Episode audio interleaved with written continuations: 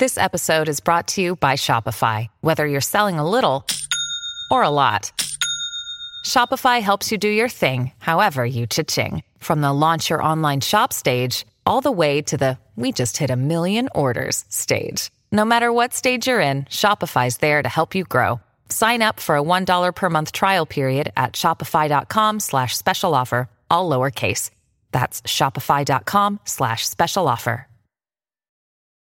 Does Monday at the office feel like a storm? Not with Microsoft Copilot. That feeling when Copilot gets everyone up to speed instantly? It's sunny again. When Copilot simplifies complex data so your teams can act, that sun's shining on a beach. And when Copilot uncovers hidden insights, you're on that beach with your people and you find buried treasure. That's Microsoft Copilot. Learn more at Microsoft.com/slash AI for all.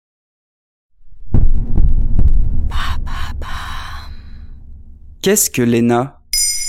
Merci d'avoir posé la question. Je pense que pour faire la réforme que j'évoquais, il faut supprimer entre autres l'ENA. En mai 2019, le président Emmanuel Macron annonce vouloir supprimer l'ENA, l'École nationale d'administration. Il en est lui-même sorti en 2004, comme plusieurs présidents avant lui, Valéry Giscard d'Estaing, Jacques Chirac et François Hollande. On reproche à l'institution d'être trop élitiste et conformiste. Pour former ces hauts fonctionnaires, la 4ème République possède maintenant son école d'administration qui fournira... L'ENA est fondée en 1945 à l'initiative du général de Gaulle. Au lendemain de la Seconde Guerre mondiale, il faut reconstruire la France. Pour cela, le pays a besoin de dirigeants efficaces. L'ENA entend donc professionnaliser la haute fonction publique, c'est-à-dire les fonctionnaires les plus hauts placés dans la hiérarchie. Avant la création de l'ENA, seules les personnes issues de la noblesse et de la bourgeoisie accèdent à ces postes de responsabilité. La création de cette nouvelle école doit permettre de démocratiser et d'unifier l'accès à la haute fonction publique. N'importe qui peut se présenter au concours d'entrée. D'abord installée à Paris, l'ENA déménage à Strasbourg en 1991. Parmi ses étudiants, beaucoup accèdent à une longue carrière politique. Quatre futurs présidents, mais aussi huit futurs premiers ministres. Ils y apprennent le droit et suivent des cours liés aux services et aux libertés publiques. Leur scolarité est entrecoupée de plusieurs stages en préfecture, en ambassade ou dans de grandes entreprises. Alors si je comprends bien, l'ENA est une école qui permet de former les élites. À première vue, oui. Mais la question qui se pose est la suivante. Devient-on élite ou naît-on élite?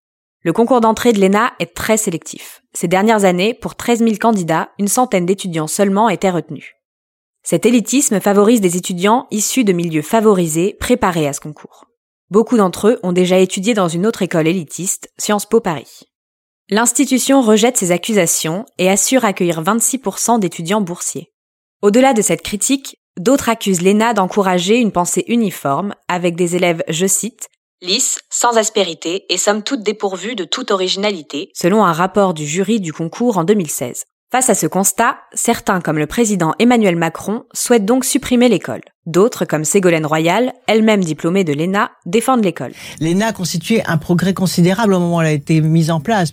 Euh, c'est-à-dire qu'il faut pas tout jeter dans l'ENA, hein, mais il faut réformer là, il faut réformer. Et d'ailleurs, c'est pas, que l'ENA. Certains, comme le chercheur et pédagogue Roger François Gauthier, s'interrogent. Est-ce que ce ne serait pas plutôt le système scolaire dans son ensemble, depuis l'école maternelle, qui reproduit et accentue les hiérarchies sociales? Voilà ce qu'est l'ENA. Maintenant, vous savez, en moins de 3 minutes, nous répondons à votre question. Que voulez-vous savoir? Posez vos questions en commentaire sur toutes les plateformes audio et sur le compte Twitter de Maintenant vous savez.